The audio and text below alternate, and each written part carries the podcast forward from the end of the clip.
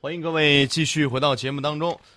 我们要说一个美国听了可能不是特别高兴的事儿，嗯，呃好多事儿他现在听着都不很高兴。这个伊朗最高领袖啊、呃对了他一把，他说嗯沙特和美国关系不会有好结果。 这个事儿我估计听了之后，大家可能就会觉得这个有问题，因为我们之前说了，美国总统特朗普上任以来首次出访，第一站选择在沙特。 嗯然后呢，访问期间，特朗普与沙特这个国王萨勒曼呢签署了一千一百亿美元的军售大单，而且这个特朗普说：“哎呦，这个伊朗太危险了，真的太危险了，很真的很危险。”反复在强调。然后呢，伊朗最高领袖哈梅内伊在这个四号的时候嗯发表了一个讲话，对沙特这种通过狂买军火与美国结盟的行为予以强烈批评。呃，哈梅内伊就说了，这样的盟友关系下场好不了。他说，即使沙特通过一千多亿美元的贿赂，呃，就是定位为贿定义 赂，为贿赂，他说你最终成为美国的盟友，这种盟友关系不会有好结果。而且你这一千多亿美元的军费花到美国身上，你能成为盟友吗？也要打一个问号吧。而且针对这个特朗普访问沙特期间啊，充斥的这个反伊朗这个言论，哈梅内伊也进行了抨击。嗯，他怎么抨击呢？他说：“你这个访问是一场厚颜无耻的访问。够直接。”他说：“看看我们的敌人是多么厚颜无耻！美国总统跟沙特这种原始的落伍的部落国家为伍，一起舞枪弄棒，竟然还好意思去批评一个有四千多万人参加自由选举的国家。” 嗯，得，这一下就把这个民主的这个东西， 哎嗯，我觉得基本上是把他的遮羞布给剥揭皮穿抽了。筋呐，这是所以说呢，这个冤有头债有主啊。 对伊朗怼的你，你还回去怼伊朗，这互相个跟我怼一们怼没关系。我们只是说了一下现在国际上对出现的这个现看象，来这个伊朗的这个哈梅内伊的嘴也是相当厉害，相当的犀利啊。非常犀利。呃，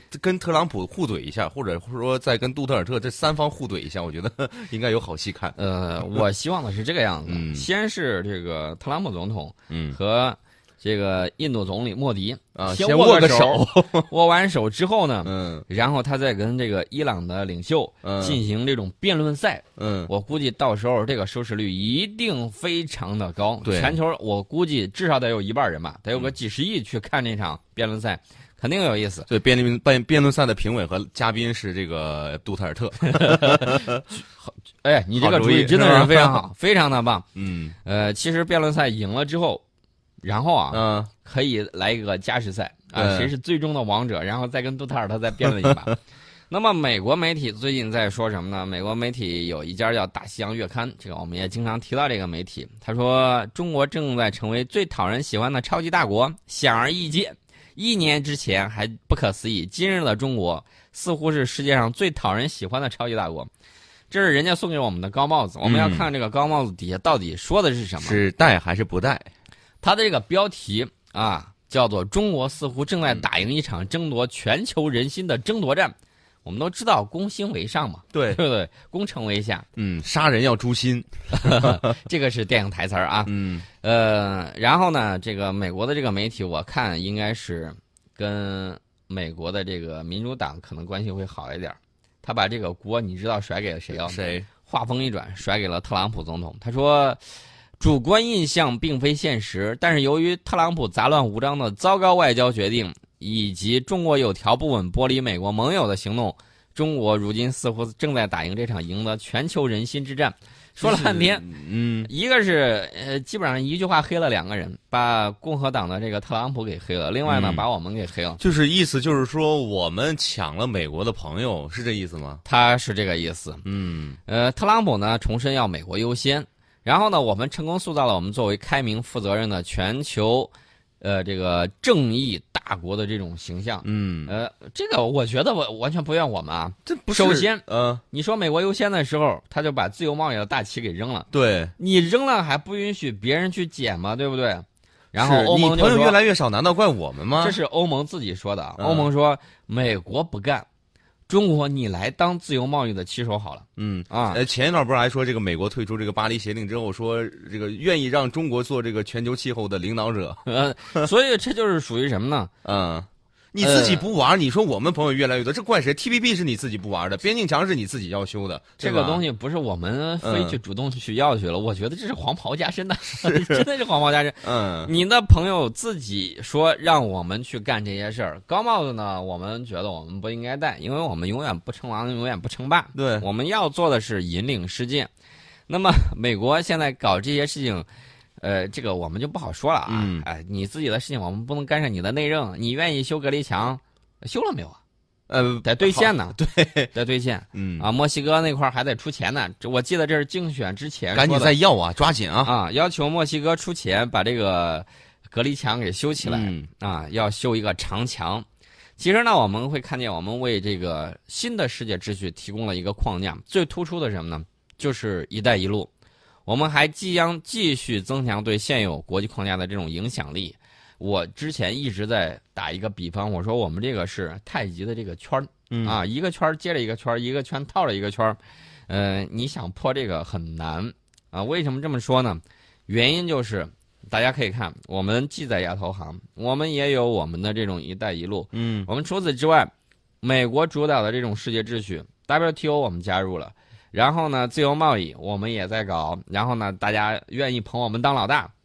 除此之外还有什么呢？还有一系列的啊，你包括银行也好，国际机构也好，甚至美国他自己出尔反尔的这种国际公约。那刚开始说我加入，然后后来一看对自己不利，我不要了。嗯然后呢，居然还有脸说这个你要遵守国际公约，你都不加入，那不表明你就不遵守吗？对，你不遵守，你在这让别人遵守，这合适吗？你有本事，你进到国际公约的框架里头，认真讨论一下你这个事情。是他不敢，他不敢的情况下，现在呢就出现了这么一系列的情况，所以呢，我们的这个基本上属于这种厚积薄发、嗯内力很强，然后呢连绵不绝这种状态。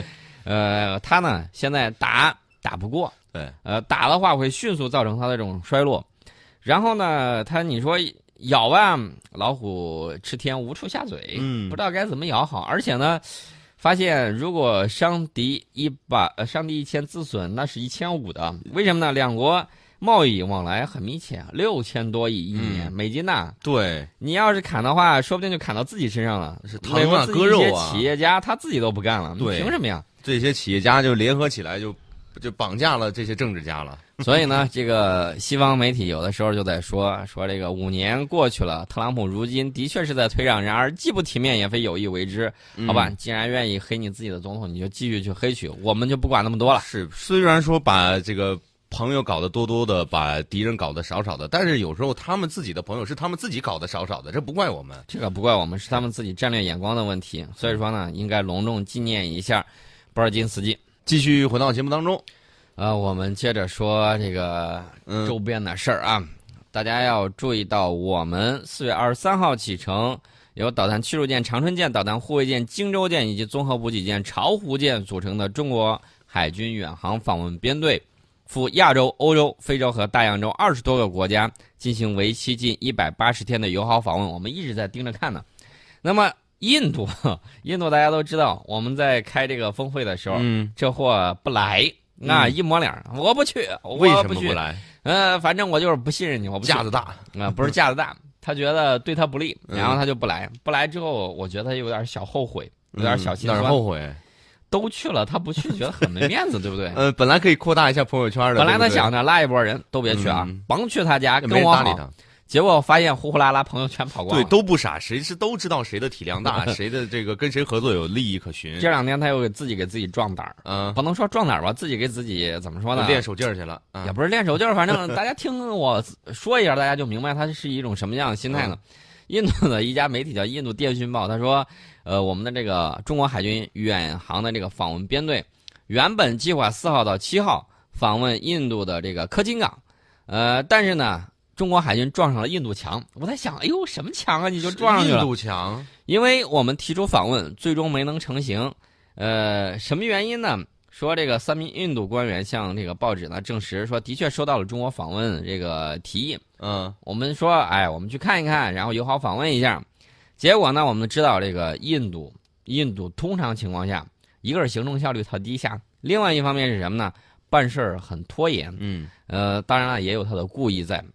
他说，中国官员认为啊，收到批准的这个日期太晚，这种拖延就等于否定，基本上就属于什么呢？呃，我要去你港口了，让不让去啊？我们都走快走到边儿了，快走过去了。他说你来吧，来吧，那我们都计划走过去了，对不对？